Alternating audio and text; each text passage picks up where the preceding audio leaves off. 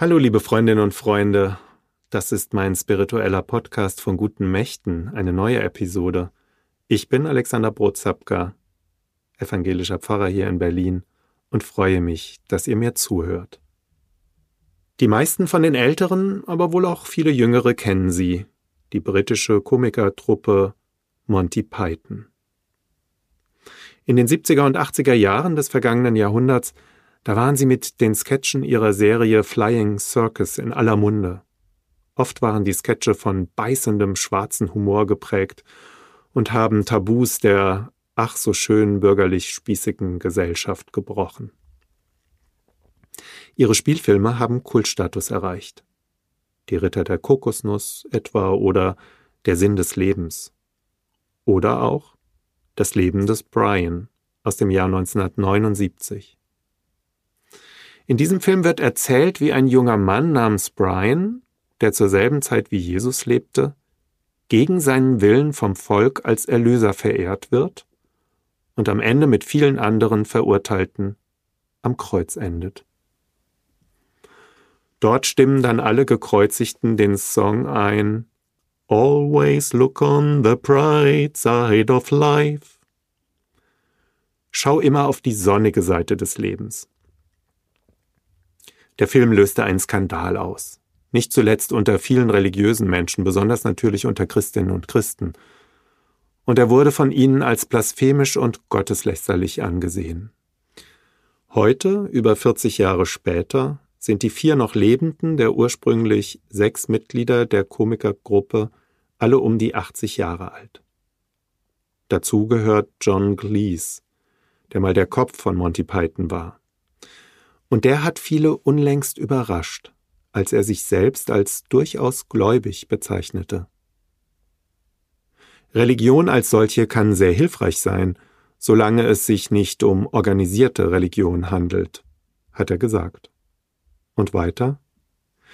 Ein Jesus, ein Mohammed oder ein Buddha hatten zutiefst mystische Erfahrungen, aber ihren Nachfolgern, insbesondere im Christentum und Islam, ging es nur um eine egoistische Machtausübung. Demgegenüber brauchen wir eine Religion, in der es nicht darum geht, das eigene Ego oder das Ego der jeweiligen Glaubensrichtung aufzublasen, so Cleese.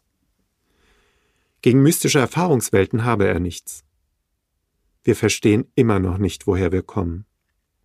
Die Wissenschaftler, die glauben, dass sie alles erklären können, haben völlig die Tuchfühlung mit der Realität verloren. Ja, auch mich hat überrascht, dass John Cleese sich selbst als gläubig bezeichnet. Damit hätte ich nicht gerechnet. Wahrscheinlich bin auch ich ein Opfer meiner eigenen Vorurteile geworden. Und ich stimme Ihnen zu. Zu meinen, alles wissenschaftlich und rational erklären zu können, halte auch ich für zu kurz, für naiv, ja sogar für gefährlich denn Leben ist und bleibt doch immer ein Geheimnis. Woher komme ich? Wohin gehe ich? Wie soll ich mein Leben gestalten? Wie gehe ich mit Schuld um und worin liegt der Sinn? Fragen, die die Wissenschaft, die es ja auch gar nicht gibt, nicht beantworten kann. In der vergangenen Woche habe ich euch ja davon erzählt. Da ist mir John Cleese sehr sympathisch, vor allem auch, wenn er die mystische Seite von Religion betont. Wenn er aber davon spricht, dass es den Nachfolgern der Religionsgründer, also allen nach Buddha, Jesus und Mohammed und insbesondere im Christentum und Islam um rein egoistische Machtausübung ging, da macht es sich John Cleese aus meiner Sicht zu einfach. Und vielleicht ist er hier selbst ein bisschen naiv. Zum einen, es gibt doch auch in anderen Religionen, beispielsweise in den als so friedliebend angesehenen Hinduismus oder auch im Buddhismus Menschen, die ihre Religion aus Machtgründen benutzen und missbrauchen. Keine Religion ist davon frei. Ich denke etwa an die fanatischen Hinduisten aus Indien, die christliche Kirchen zerstören oder auch an die buddhistischen Mönche aus Myanmar, die Hass gegen Muslime, insbesondere der Volksgruppe der Rohingya, befeuern. Ich finde solche Pauschalaussagen, wie sie John Cleese macht, immer schwierig. Denn in der Wirklichkeit gibt es nicht nur Schwarz und Weiß, sondern auch sehr viele Grautöne. Ja, da gibt es sie, die, die ihre Macht missbrauchen. Aber es gibt eben auch die anderen, die ganz aus dem Glauben heraus leben. Und es gibt eine Mischung. Viele Vertreterinnen und Vertreter der organisierten Religion, die wissen sehr wohl um die Gefahren, dass Religion missbraucht und instrumentalisiert werden kann.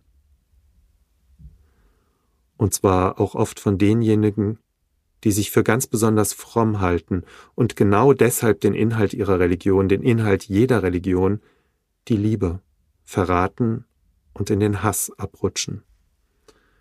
Ja, liebe Freundinnen und Freunde, John Cleese hat recht, wenn er sagt, dass es in der Religion nicht darum gehen darf, das eigene Ego oder das Ego der jeweiligen Glaubensrichtung aufzublasen.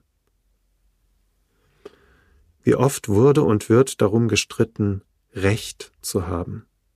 Da geht es dann nicht mehr um die Inhalte, sondern nur noch um reine Macht. Bis hin zu diesen schrecklichen Missbrauchsskandalen in den Kirchen unserer Tage. Aber es gibt eben auch eindrückliche Persönlichkeiten zu allen Zeiten, die dagegen angekämpft haben.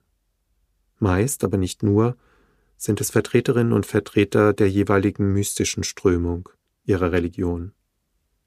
Einige aus dem Christentum will ich euch mit ihren jeweiligen Vorstellungen, Gedanken, Glaubensüberzeugung und Visionen gerne in den kommenden Monaten immer einmal wieder vorstellen. Darunter sind dann durchaus auch welche, die beides in sich vereinen, Widersprüche in sich leben, tiefe mystische Erfahrungen und knallharter Machtinstinkt, wie etwa bei Bernhard von Clairvaux oder Martin Luther. Widersprüche, die sich nicht auflösen lassen. Aber noch einmal ganz zurück zum Anfang, zum Leben des Brian von Monty Python. Am Ende ist es immer eine Frage des Geschmacks, wie man einen Film findet. Aber das Leben des Brian hat ganz bestimmt die Bigotterie und den Fanatismus, eine Gefahr jeder Religion, für das Christentum entlarvt. Deshalb ist er auch heute noch, über 40 Jahre nach seiner Entstehung, so wichtig, weil er den Missbrauch der christlichen Religion anprangert und satirisch Strukturen aufzeigt, die dazu führen. Und? Vielleicht genau daher auch den Blick auf das weiten kann, worauf es ankommt, und das auch John Cleese betont, auf die Liebe und den Frieden als tiefster Inhalt jeder Religion. Tschüss, euer Alexander Brozapka.